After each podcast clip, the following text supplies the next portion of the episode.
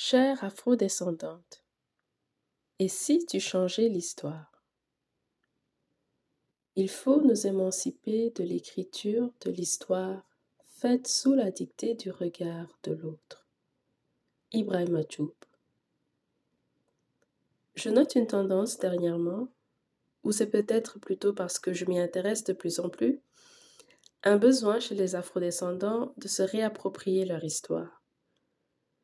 L'histoire, telle qu'on nous la raconte et qu'on a entendue de génération en génération, est-elle vraie?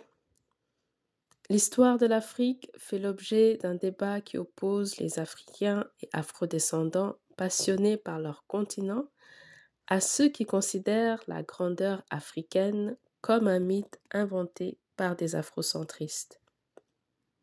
Qui des deux parties a raison? S'agit-il vraiment d'avoir raison? Ou de plutôt démontrer la vérité? On est d'accord pour dire que l'Afrique n'a pas une histoire unique, tout comme la culture. Cependant, pour les besoins de cette réflexion, nous allons faire de la généralisation parce qu'au final, la problématique reste la même, connaître la vérité sur l'histoire de chaque pays d'Afrique. Chinois Achebe disait Tant que les lions n'auront pas leurs propres historiens, l'histoire de la chasse glorifiera toujours le chasseur. Et c'est ce qui s'est passé, non?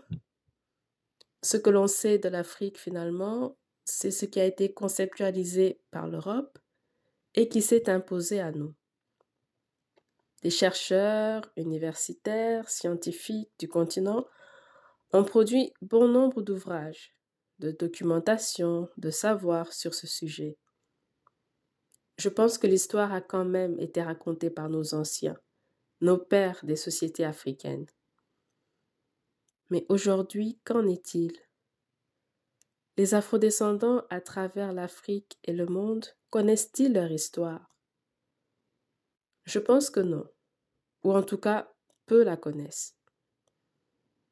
Pour ma part, je vois beaucoup d'informations circuler aussi bien sur les réseaux sociaux que sur Internet de manière générale qui ont tendance à réfuter l'histoire telle qu'on la connaît pour raconter l'histoire telle que cela aurait dû l'être.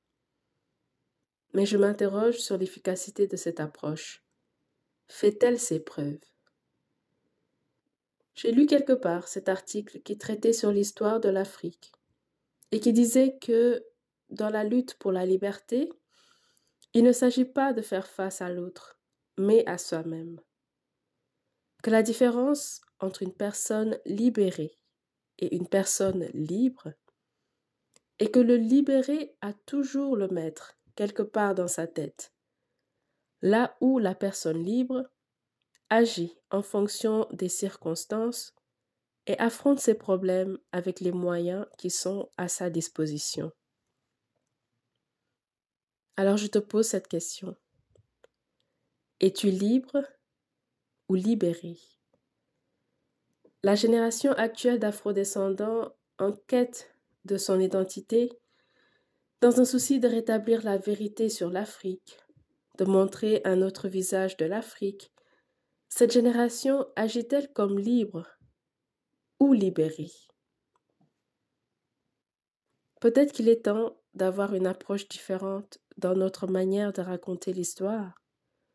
Une histoire plus orientée sur nous-mêmes et sur nos sociétés, et moins dans l'optique de réécrire l'histoire, car je pense que cela a déjà été fait, notamment par Cheranta Diop, pour ne citer que lui. Quel est ton avis?